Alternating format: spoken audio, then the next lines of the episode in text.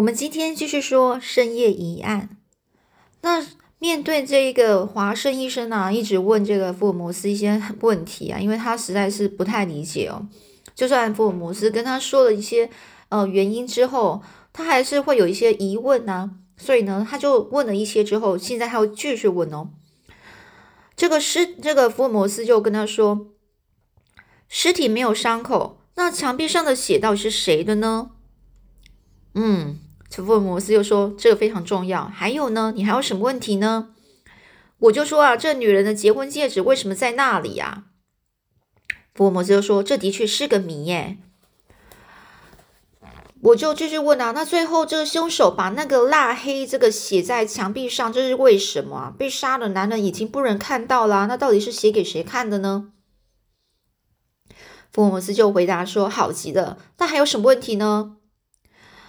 我就说我的疑问只有这些啦，但是我不知道如何才能够把这些给连贯起来，一切都是不可思议啊，一切都是谜，我的头脑啊就像麻似的混乱哦，如麻似的混乱了，就是发，就是他的头脑现在很混乱，昏昏沉沉的。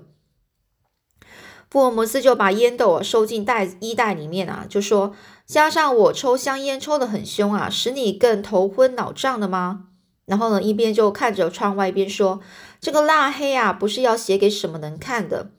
根据我啊，我自己的想法，是用来迷惑侦探的。哦，是原来是这样啊！我就说啦，难怪这个赖赖氏的警官啊，第一个上当了。他自以为很了不起，竟然想起什么雷姐小姐来了。这父母就说：“那是太可笑了。”因此啊，我就忍不住笑出来，惹得他生气了。其实看见写德文就判断凶手是德国人。那怎么不上当呢？我就说，哦，是这样吗？这么一说，凶手好像是头脑很好的家伙诶。福尔摩斯说，嗯，那个字虽然是德文，但德国人是不会那么写的。那是凶手想要使侦侦探啊迷惑的一种计谋，这一招倒是狡猾的很。我就说，哦，是这样啊，有道理。福尔摩斯的侦探眼光啊，真是了不起，连凶手的计谋都看穿了。马车呢还继续的奔驰着，我们已经到了很远的地方了。那个叫叫约翰南斯的警员，如果每天从这么远的地方来上班的话，实在是太辛苦了。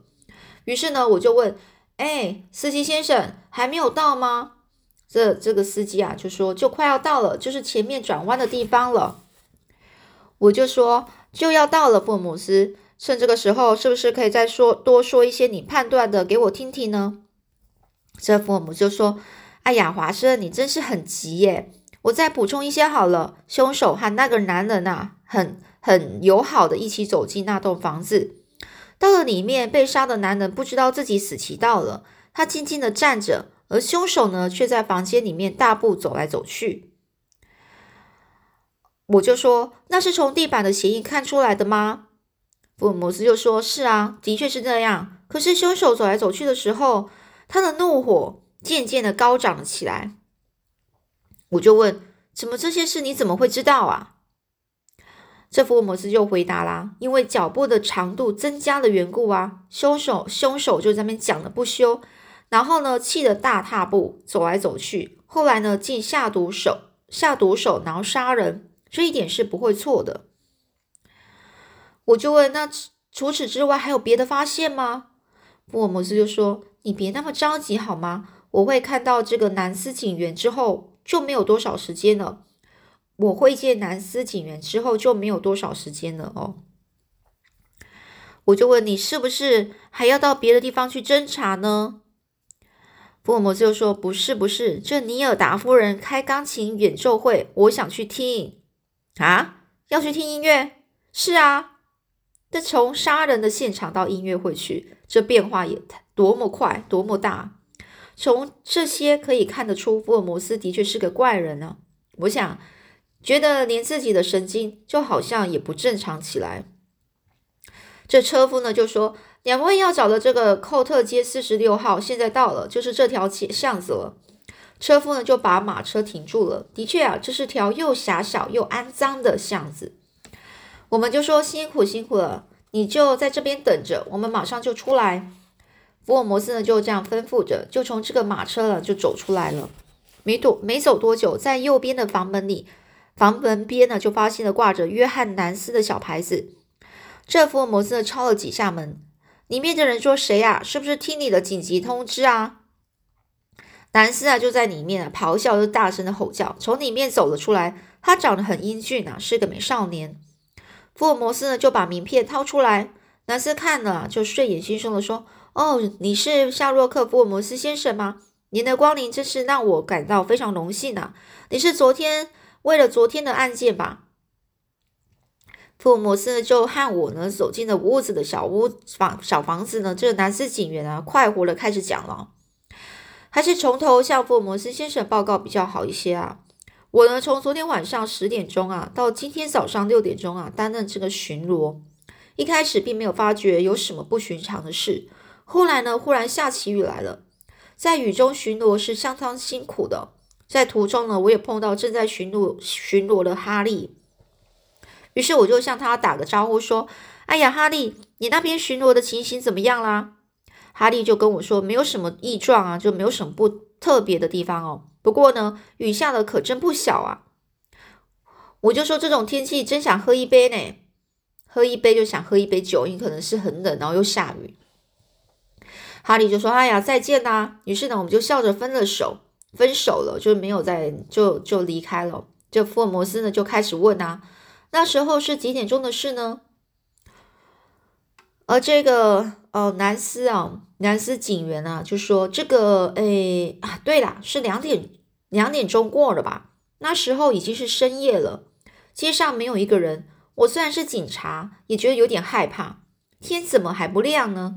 我想着再往前面继续巡逻的时候，看见有一栋房子的灯光亮着，我就很吃惊啊，很惊讶。哦，我早就知道那是栋空房子，里面竟然有灯光，这一定是出事了。于是我就走进屋子里去看。对，可是你走进门啊，就站住了，后来又折返到前面的院子里去，这为什么呢？这福尔摩斯就这样问呢。而这南斯警员啊。很惊讶，他说：“哎呀，福尔摩斯先生，你的眼睛啊，真敏锐啊，实在是让我佩服的五体投地耶！”这少年警员的眼珠子啊，整个都在转动，他感到非常吃惊。一会儿，他就补充说：“就像你说的那样，但是我并没有把这些事向这个这个科长报告。我就从房门呢就折回来的原因，就走回来的原因，是因为屋子里太安静了，我独自一个人进去，我就有点害怕，我就想把这个哈利叫回来。”这种事你可别向这个侦探讲啊，侦探科长讲，你不要跟科长说，一讲啊，我就会碰钉子啊，就会这个侦探这个科长可能会找他麻烦哦。这少年警员男士就耸一耸肩，就说：“可是啊，我走出大门一看，外面没有一个人啊，甚至连一条狗也没有。我是警察，怎么能够这样那么畏缩呢？畏缩这么胆小啊？”于是我自己就鼓励自己啊，我就又走回去。这一次啊，我才真正走进屋子里去。我走到有灯光的房间，一看，这软炉上面的地方有蜡烛的火光闪亮着。我靠着那个亮亮光啊，把视线移到地板上去。下面的事情我已经知道了。你惊吓的很厉害，在房间里绕来绕去，然后走进尸体旁边，你凝视了一下，就认真的看了一下，从房间跳出来到厨房去敲门。这个福尔摩斯这样说。然后这个少年警员啊，就说：“哎。”对对对，就是那样子，一点都没有错。福尔摩斯先生，你怎么会知道呢？难道你是躲在什么地方看到我啊？然后呢，这个福尔摩斯就说：“我所看到的只是你的鞋印罢了。”后来呢，这少年警员就继续说了：“我就吓了一大跳啊，然后又跑出大门，拼命的吹着警笛，警笛就那个笛子哦。”那福尔摩斯就说：“那时候雨停了吗？”这少年呃少年警员啊，就是说好像停了。这警笛一响啊，哈利和两个另外两个人就都跑过来了。那这时候福尔摩斯就问：“那没有别人的吗？”这这警员就说：“有用的人只有哈利和那两个人而已。”你说这句话是什么意思呢？这福尔摩斯就问啊。这这个这个少年警员就说，还有一个人走过来，但这个家伙太差劲了。我曾看过不少酒鬼，但像那样酩酊大醉的，还是第一次看到。他呢是靠着这个围墙站着，好像就要倒下去。然后呢，大声唱着怪声怪调流行歌，不但对我们一点帮助也没有，反而增加了我们不少麻烦。如果没有杀人案件，我就立刻把他抓起来，关进这看守所了。福尔摩斯就说：“等一下。”嗯，这警员说：“是。”那个男人的脸跟衣服是什么样呢？这警员就说：“他醉醺醺的往这个围墙下面倒下去，所以我就跟哈利把他扶起来一看。”他的脸呢，就带着红红色、红色，然后满脸胡须，是一个个子高大的家伙。这华生啊，就是整个愣住了，脸孔红红的，个子高大，那个家伙不就是福尔摩斯所判断的凶手吗？我们要立刻查看一下那具尸体才行，哪里还能再和这个酒鬼啰嗦？于是呢，我和哈利就飞也似的跑进屋子里去了。然后这少年警员就这样说啦。那福尔摩斯就说：“这么一来，那个男的呢？”这少年警员啊，就继续说啦：“他就醉醺醺的啊，然后整个就是脚步都没办法走稳，不知道走到哪里去了，也许回到他家去了吧。”这福尔摩斯又问：“他所穿的衣服是什么呢？”哦，他穿的是一个黑褐色的大衣。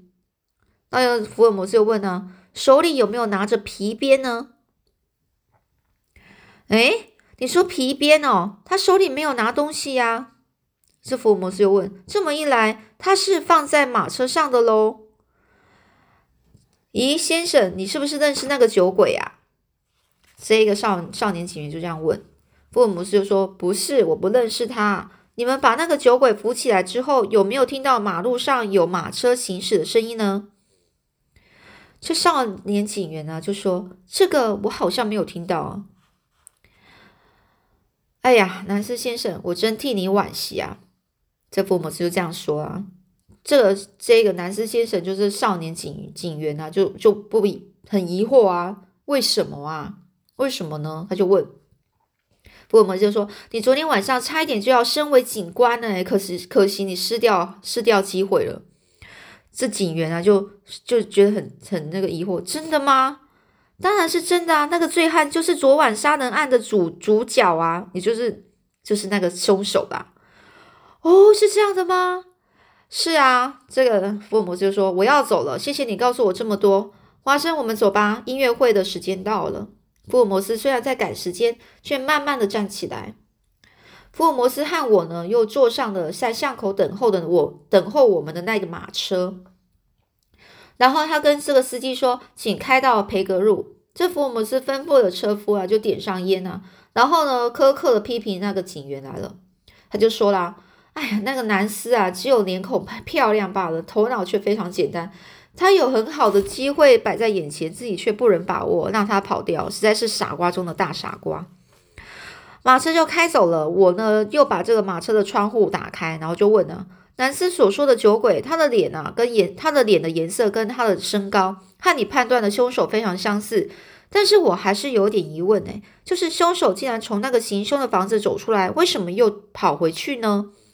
这样不是太危险了吗？不像是个凶手做的啊！这一点你怎么解释啊？福尔摩斯就说：“这些事情难道你不知道吗？”我就说很惭愧啊，但我实在是不懂。看到这里呢，读者们是不是和我一样迷惑呢？还是像福尔摩斯那样另外知道一些什么呢？请你想想一想吧。这福尔摩斯呢就笑着慢慢的说啊，那个男的巧妙的伪装成醉汉，隐瞒了警警员的耳目，返回行凶现场。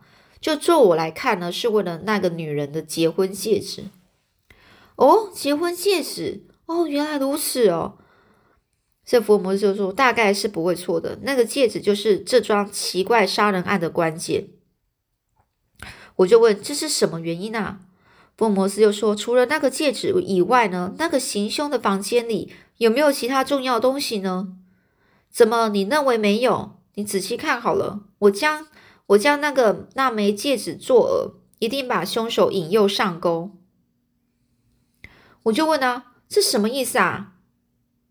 福尔摩斯就说：“这就是尼尔达夫人要弹的肖邦名曲中的那一节啊，华生，我们一起去欣赏怎么样？”